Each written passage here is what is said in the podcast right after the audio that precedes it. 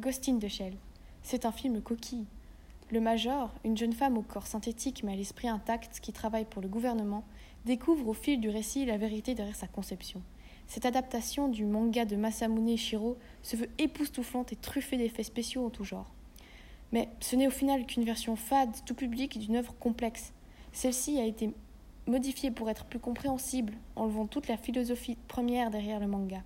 Le Major, interprété avec talent par Scarlett Johansson, n'est de base pas un cyborg, mais un réel robot qui développe une humanité.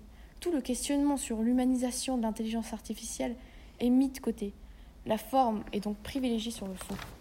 Les personnages, sans substance et peu attachants, évoluent, ou pas, dans un univers magnifique qui dépeint une humanité décrépite et sale, embellie par la technologie.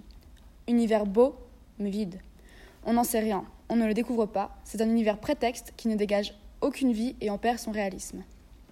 C'est donc un film au scénario plat et aux personnages sans développement, mais rattrapé par une esthétique impressionnante et recherchée, permettant une certaine immersion.